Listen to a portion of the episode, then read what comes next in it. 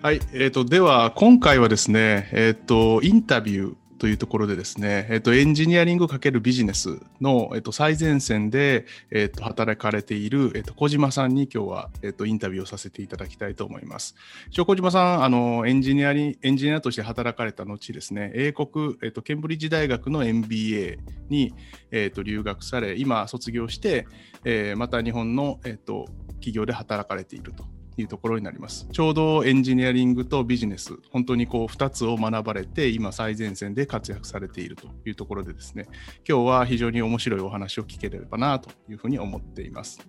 でまずあの、一番最初にですね、えーと、英国の、えっと、MBA ですね、えっと、ケンブリッジの MBA のお話を少し聞いていきたいなというふうに思っております。はい。えっと、最初にですね、その英国 NBA の話を、えっと、いきなり聞く前にですね、少し、えっと、小島さん自身のですね、お話を少し聞いてみたいなと思います。ちょっと簡単にですね、えっと、ご経歴とかを教えていただいても大丈夫ですか？あ、はい。えっ、ー、と、あ、小島です。よろしくお願いします。えっ、ー、と、経歴、経歴なんですけれども、えっ、ー、と、大学の時は建築系で、えっと、理工学部の建築学科で修士まで取りまして、で専攻はですね、環境系という、え、ちょっと建物の中の温熱環境だとか、あとはその温熱環境が及ぼす人体の影響とか、あとはエネルギー系ですね、省エネルギーとか、そんな感じの、えー、と専攻で、えー、とその後に機械系のエンジニアですね、で、えー、と国内のちょっとボーゼネコンで、そのまあ、建築の空調だったり、えーと、その機械、まあ、エネルギーで何か動かすものを設計するっていうような、えーと、エンジニアとして入社しました。で、その後に、まあ、3年ぐらいその、まあ、現場監督をやってみたりとか、その設計をやってみたりっていうのをした後に、えーとまあ、会社の、まあ、指示でですね、ちょっと新規事業開発部署に行ってくれと。まあ、あの世の中最近大企業、新規事業開発部ってあると思うんですけれども、あのちょっと私の会社でも漏れなくそういう部署がございまして、そこでですね、再生可能エネルギーのえっと、投資開発の業務に3年間携わっていました。で、まあ、その時にもともと新規事業開発をやりたいっていうふうに思ってたわけではないので、そのやっぱりビジネス的な知識だとかっていうのにすごくあの欠けていたものがあったので、一旦ちょっと体系的にビジネスを学びたいなっていうのがきっかけでですね、ケンブリッジの MBA に1年間、社費で、えっと、行っておりまして、で、昨年の、えっと、9月に卒業して、またその派遣先の企業に戻ってですね、えっと、まあ、仕事をまた始めているんですけれども、まあ、今やってる仕事としては、えっと、まあ、社内の新規事業の開発部、もう一回あの同じようなところに戻ってきて、まあ、 business development って呼ばれてるいろんなビジネスモデルをちょっと accelerate するような立場でですね、と関わって仕事しているという感じです。あの僕も実は建築系のエンジニアであの僕は空調じゃなくて電気をやってたんですけど空調ってすごく重要なあの設備なんですよ。刑事君。なるほど。今あのエネルギー再生可能エネルギーとか脱炭素に関わるあの勉強されてたとおっしゃられていてこのビルの中で空調って4割とか多く多かったらもう5割弱とかねそれぐらいあの使ってるのが空調なんですよ。あそうなんだなるほどね。そうそうそうだからこれに関する技術開発とかあの省エネとかっていうのはこの、まあ、脱炭素に関連してもすごく大きなことなんですよね。なるほど。そうですね。うん。そうなんです。ありがとうございます。そうか。じゃあ、あの、えっと、今、えっと、ゼネコン、大手ゼネコンで、えっと、あの働かれているというところなんですけれども、大学の時は、えっと、建築学科におられたあの建築建築士とかのその免許を取られるっていう感じなんですか、素朴にあそうですね、はい、建築学科でして、えっとまあ、大学の時は、まあ、最初からエンジニアには、まあ、カリキュラム上ならなくてみんななんか最初は一般教養としてデザインを学んだりとかあと歴史とか材料とかいろんなことを学んだりするんですけど、まあ、その後に、えーとまあ、うちの大学だと、えー、と3年生ぐらいの時から、えー、と研究室にちょっとはい。まあ、エンジニアかアーティストかみたいな感じでちょっと分かれていくんですけど、で、えーと、私はちょっとアートの方最初は興味あったんですけどなかなかこう合理的な考え方じゃないのがちょっと 気に入らないというか 性に合わなくって。でやっぱり感性とかも重要でアーティスティックななんかこうなんていうんですかね。その転生みたいなのも必要なので、ちょっとエンジニアが私は個人的にはちょっとやってみたいなと思ったのと、やっぱり先ほどあの川野さんおっしゃってたみたいな、そのまあ、エネルギー消費にまつわるこうそれを削減していきたいみたいなのがあったので、まあ、エンジニアの道に行ったんですけど、でまあ、結局、えーと、ゼネコン入ってからは、やっぱりこう建築設計の中の機械エンジニアリングとして入るので、やっぱ建築士の免許は必要でですね、それが、まあ、一応持ってないと、他の、えーと、例えばデザイナーの方とか、あと構造設計っていう建物の建てるかどうかの構造の設計をするようなあの専門家がいるんですけど、そういう人たちと話をするのに、こう基本的な建築の知識がないと設計していけないので、まあ、建築士を持ってますね。なるほど。ここからですね、えーと、具体的にそのケンブリッジの MBA のについてですね、少し伺っていきたいなと思います。あの私自身もですね、えっと、アメリカの MBA とあの MIT の SDM を、えっとまあえっと、中心にはえー、検討してたんですけれどもやっぱヨーロッパであるとか、えー、アジアであるとかというところにちょっと興味はあってですね、えー、と一部そのケンブリッジは真剣にちょっと考えたことがあってあの1年ヨーロッパって大体1年とかで少しこう短期っていうのがあのあったのであの自分の中ではちょっと長めに行きたいなというのもあってアメリカにシフトしたという経緯はあるんですけれども、えっと、非常にあの興味があったので内容を少し教えていただきたいなと思っています。はい。えっと、ケンブリッジ MBA すいません。あの予備知識ですけど、えっと、正確にはジャッジビジネススクールっていうんですかね。えっと、ケンブリッジ時代の。そうですね、はい。なんか相性はケンブリッジ MBA とかって言われてるみたいなんですけど、まあ、なんかその正式名がジャッジビジネススクールって呼ばれています。なるほど。ありがとうございます。で具体的に、じゃあ、あの大学、その MBA プログラムの規模ってどれぐらいなんですかね？学生ってどれぐらいいたりするもんですか？あはい、学生はですね、まあ、200人前後で毎年納めてるみたいで。なるほど。えー、はい。あじゃあ200人ぐらいってことで、えっ、と、MIT のスローンが確か400人ぐらいですね。で、うち SDM も100人ぐらいなんですけど、ちょうど200人っていうと、少しこう、えっ、と、スモールからミッドルぐらいの規模っていう感じですかね。なんかあの皆さん仲良くなれそうで良さそうな規模かなっていうふうに思います。あそうですねあのおっしゃってる通りでなんか私あんまり大きすぎず小さすぎずがよくてで200人っていう規模だと、うん、まあ、実際学んでて思ったんですけど割とあのいろんな人と、まあ、1人1回は喋れるぐらいの規模なんですよね。うんでなんですごいあのちょっとあのー大きすぎないからなんかちょっと知らない人がいたりとかってするのも嫌じゃないですかなのでちょっと家族みたいな、あの ぐらいの希望感が持ててすごくあのそういうのが好きな方にとってはすごくあの過ごしやすいかなと思いますね。ああいいですね。じゃあこうちょっと一体感を感じながらっていうところがあのそうですいいですね。はい。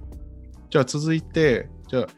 えっ、ー、とインターナショナルな学生の割合っていうのはどんな感じですかね。あのアメリカだと大体60%とか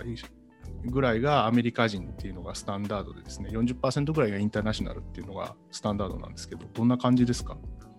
あえっ、ー、とですねインターナショナルだと、えっ、ー、と、多分、あの、欧州の MBA って基本的に、まあ、インターナショナルの割合が多いっていうふうに言われてるんですけど、うん、ケンブリッジもその通りで、で、9割ちょいぐらいは、えーとまあ、イギリス人以外の方が来ているっていう感じ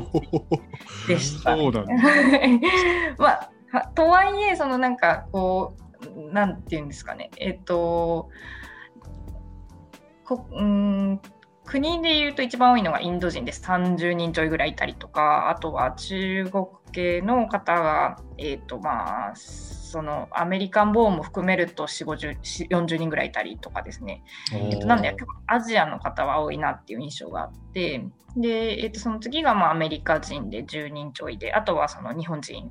ぐらいが、まあ、マジョリティというか、まあ、の多い国順になっていてであとはこのヨーロッパとかアフリカとか他の東南アジアみたいな方々が、えっとまあ、5人とか数人単位でいらっしゃるっていう感じでした。うんうん小島さんの代の時は何人日本人の方いらっしゃったんですか？あ私の時は10人10人おりまして、で、毎年10人ぐらい取ってるんですね。なんで、まあ、均等に毎年10人ぐらいの日本人がいるっていう感じで、まあ、男女比は結構半々、あの、ケンブリッジ女性の日本人の方結構毎年多いんですけど、うちの代4人、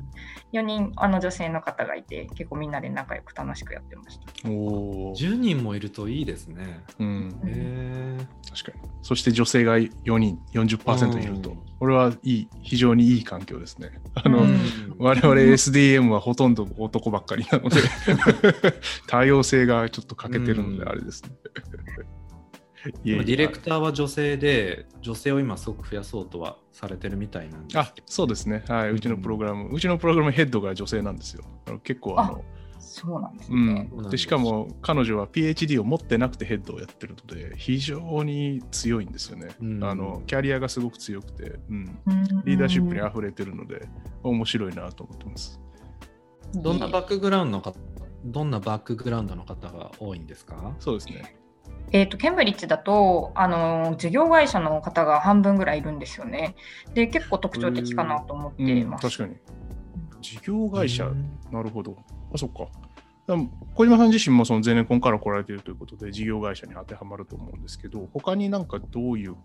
会社から来てるとかいうのって、なんか印象に残った会社とかあります？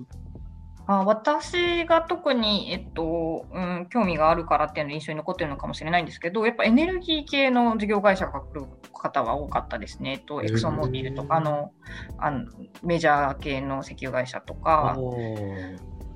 あとはどこの事業？あとはまあまちまちって感じですかね。うん。金融系とかはじゃああんまり目立ってはなかったんですか？えーと、とはいえ、その後の50%は大体金融かコンサルかみたいな感じで、なんで20%、20%ぐらいがコンサル金融で、その後他の10%は、まあ、スタートアップだったりとか、うん、えーと、NGO だったりとか、そういうような構成でしたね。あのエンジニアとしてはなんか勝手な印象ですけど、事業会社の人が半分ぐらいいるっていうのは、なんか非常に親しみやすい環境なのかなというふうに思いました。あそうですね。あの、なんか、まあ、理系のか、もともと理系バックグラウンドって人はな、コンサルとか金融にも多いと思うんですけど、なんか事業会社の中でエンジニアリング、テック系やってる方とかいると、なんかすごく話も盛り上がるし、なんかその、ええっと、エンジニアっていう観点でそのケンブリッジって理系がもともと強い大学って言われておりまして、うん、でイギリスであの、まあ、その著名な大学だとオックスフォードとケンブリッジって、まあ、2つあると思うんですけどケンブリッジはそのオックスフォードから昔独立してできた大学になっててで、理系の人たちが立ち上げたっていうふうに言われているんですね。ちょちょっと違ったらごめんなさい。で、ちょっと理系があのそれで強くなったっていうふうに言われていて、なので結構事業会社の中でもエンジニア系の方が多かったりして、どうやってエンジニアリングをその世の中に、エンジニアリングとかこう技術シーズを世の中に出していくかみたいなことをやりたいっていうふうなマインドを持ってきてる方が多くてですね、私もちょっとそういうあのモチベーションで行ったんですけど、なんか話も合うし、なんかすごくいい良かったですね。エンジニアの方はすごいあの楽しいと思います。おお、素晴らしい。そういう話聞きたかったです。ありがとうございます。えー、いいな。あじゃあ、あの少しあのまたあの統計の話になりますけど、平均年齢ってどれぐらいですか？えっと、平均年齢は30ぐらいで、まあ、えっと、と結まあ、でも若い人もいれば、えーと、40ぐらいの方もいて、若いと23で上だと40かなって感じで、平均は30。結構ばらつきがあるんですね。うん、そうですね。なるほど。まあ、平均年齢30歳。アメリカだと確かに20後半ぐらい。まあ、そう言ったら同じぐらいですかね。確か5年ぐらい、5年、6年ぐらい、事業会社で、あの会社で働いて MBA に来るっていうのが、割とアメリカだとスタンダードなので、なるほど。それぐらいですね。ありがとうございます。ではちょっとプログラムのお話、えっ、と、させてください。えっ、と、ケンブリッジ MBA のミッションっていうのは、えっ、と、どういうものかっていうのをお聞かせいただけますか？そうですね。ミッションは、えっ、と、まあ、なんか、ちょっとウェブサイトを見てみたんですけど、ああ、いえ、すいません。はい、なんか、ミッション、なんかイノベーションとかコラボラティブとかダイバーシティとか、すごい、なんか、えっ、ー、と、押してくるんですよね、すごく。あの、うん、説明会、あの入学説明会の時もそうですし、まあ、授業の時もそうなんですけど、えっと、まあ、アメリカと、まあ、ちょっと差別化するっていう意味もあるかもしれないんですけどアメリカ的なこうビジネスの仕方、えっと、個人がなんかいかにこう特有で、えっとまあ、なんかアメリカンドリームを追求していくっていうよりはこうなんかコラボラティブにいろんな国のといろんなバックグラウンドの人たちと何かあの新しいことをしていってイノベーションを起こすみたいなそういうようなミッションを持っているかなと思っていて、はい、なるほど。それ面白いですね。そっか。だから欧州ならではの価値を提供しようっていうのをやっぱ前面に押し出してるっていう感じなんですね。それは面白い。そうですね。はい。それは面白い、確かに。いやでも、これ面白いのは、最近アメリカもコラボラティブやたら言うようになってるんですよね。これはなんか これはこれでまた面白い。いや、実は MIT 自身、ねはい、MIT 自身も実はコラボラティブっていうのをすごい言ってて、ま あ、もしかしたらそのコラボラティブの定義が確かにちょっと欧州と米国でもしかしたら違うのかもしれないですね。なんか働き確かにコラボラティブの定義ちょっと難しいですよね。あの私も結構なんかふわソフト的な概念なんで結構なんかあの学生たちもコラボラティブってすごい言うけどとはいえこう仲良しで仕事とかもできるわけでもないし、うん、なかなかどういうことなんだろうっていうのはすごいみんな結構議論にはなってましたね。ああやっぱりそうですよね。そうそう。だからなんか自分なりのコラボラティブって何かっていうのを追求するっていうのはなんかこう一ついや、これはこれで一つ多分インタビューができそうな感じなんで、ちょっとここではあれですけど、あの、これ面白いテーマだなと思って、あれですね。はい。ありがとうございます。すいません。じゃあ少しこう、大学全体の話をちょっと、あ、大学というか、そのプログラム全体、大学全体の話なんですけど、どん、まあ、あのざっくりしてますが、どういう大学の雰囲気、学校の雰囲気なのかっていうのを少しお伺いしたいなと思ってます。とか、MBA、まず MBA のプログラムとしては、なんかどういう雰囲気だったりします？例えば学生の、なんだろう、えー、どういう、なんとか人が集まってますかとか、どういう傾向があるかとか。そうですね、えっと、傾向としては、なんかまあ結局、あの1年間あの学んでみて思ったことなんですけど、やっぱりこう年齢層が高いだけあって、えっと、それなりに落ち着いていて、こう空気が読める人が多いなっていうのがすごい印象でして。なるほど大人でまあ、私、大人な感じ、あの私がなんかアメリカのに大学に特にその若い年齢層の方がいて MBA とかに行ったことがないので勝手な妄想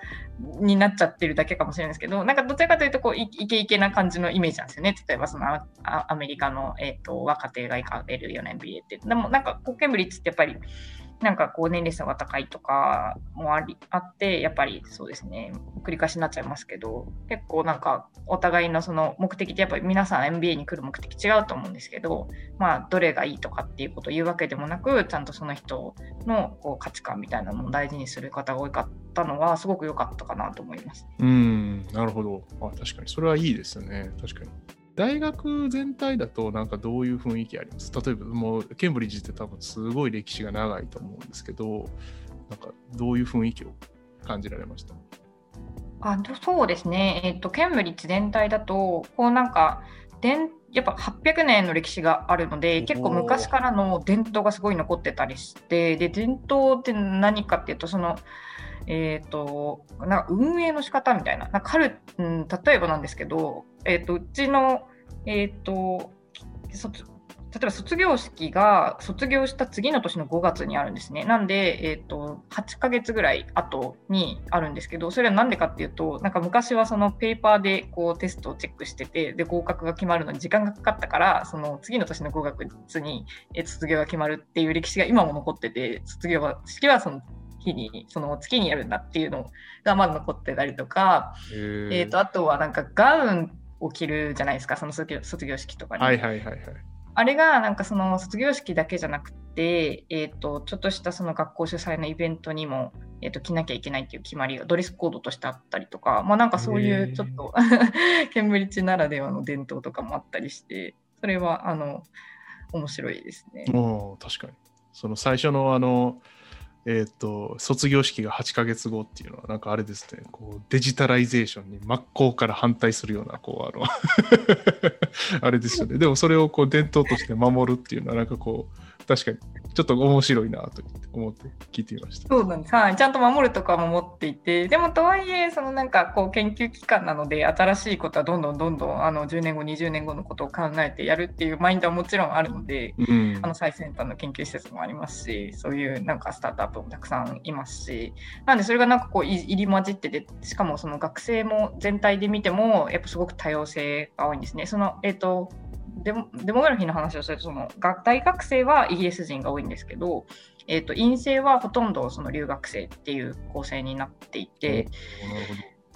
でその陰性の方があの大学生の学部生よりもすごくあの人数的にも多いんでやっぱすごいいろんな多様な国のあのバックグラウンドの人がやっぱりこう大学全体としてもあって結構なんかごごちゃ混ぜないろんなものがミックスされたような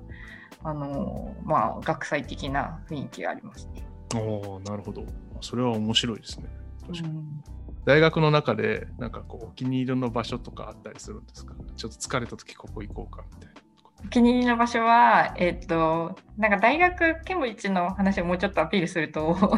えっと、カレッジ制度なんですよね。で、そのカレッジ制度って結構特徴的で、えっ、ー、と、なんか、ケンブリッジ大学として一つの組織があるんではなくて、え、ー、と、なんか31個の、なんかちっちゃい独立した、まあ、私立の大学っていうのがあってですね、そこに、え、ー、と、まあ、ぶっちゃけそれアンダーグラッド用なんですけど、アンダーグラッドはそこに、えっ、ー、と、カレッジの一つにアプライをするっていうような仕組みになってて、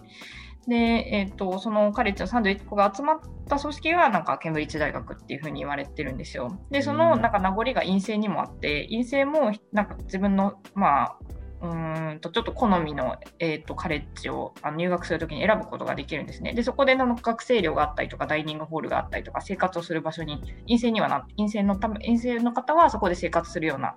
え、ー、と、基盤になってくるんですけど、私がちょっと気に入りの場所で、その自分が所属してたカレッジのバーがですね、その2年前ぐらいに新しく作られて、めちゃめちゃおしゃれなバーができてて、うん、なんか毎週、うん、金曜日あそこで同級生と飲むみたいな あんま日本の生活変わらないみたいな感じで。泣きみたいな感じで。あのみんなと一緒に飲むみたいなのがお気に入りでしたね。えー、スポーツ見たりとか？あスポーツも見れますしはい、えー、やっぱサッカーはみんな好きなんですか？みんなサッカー。あでもラグビーの方がみんなそうなんやね、はい。あよかった。いや、僕実はちょっとだけラグビーやってたことがあって。あ、そうなんですね。いや、あの小学校の頃とかなんで、もう全然あれなんですけど、そうそう。いや、確かにあのイギリス紳士のスポーツですよね。うん、なんかあの、ちょうどラグビーの世界大会、ワールドカップが日本でやってた時に、私がイギリスにいたんで、えっ、ー、と、ナー対日本とかは、ナー人と一緒に見たりとかしてましたね。あれ、えー、結構感動的だったんですよ、そうそう。そう。じゃちょっとあの、まあ、ケンブリッジ MBA のあの総括といいますか、あれですけども、あのケンブリッジ MBA、どういう人が向いてるっていうふうな印象を持たれてます？小島さん自身が。あそうですね、えーと個人的には、えーとまあ、一つの分野に特化して例えばファイナンスとかコンサルタントっていうところに、えーとまあ、今後キャリアチェンジしたくてそこのブランドを生かして、まあまあ、その大学のブランドを生かして、まあ、なんか就活するっていう方も多いと思うんですけどどちらかというとそうではなくてこうなケンブリッジっていうこうの歴史あるそのまあ、世界有数の研究施設みたいなブランドの中でこういろんなこう分野の人たちと関わるってことにこう厭わないようなその好奇心を持った人っていうのはあのすごく向いているなと思っていてなんでかっていうと,、えーとまあ、実際そういう方が多いんですけど MBA の、えーとまあ、イベント以外でもたくさんそのイベントがあったりするんですけど他の学部の方があの主催しているイベントだって政治経済のイベントだったりとかエンジニアリングのイベントだったりとかあとはそのエンジニアリングの方と一緒にビジネス化を検討するプログラムがあったりとかものすごくその MBA 外と関わるような機会っていうのがたくさん設けられててなんかそういうチャンスを生かしてなんかこう自分の知見を広げるみたいなあの好奇心を持っている人はすごい楽しめるかなと思ってますし向いてるかなとも思いますね。あやっぱりそのケンブリッジ自身が総合大学っていうか、まあ、その当然ビジネスも強いけどビジネス以外のことがむちゃくちゃ強いというところ、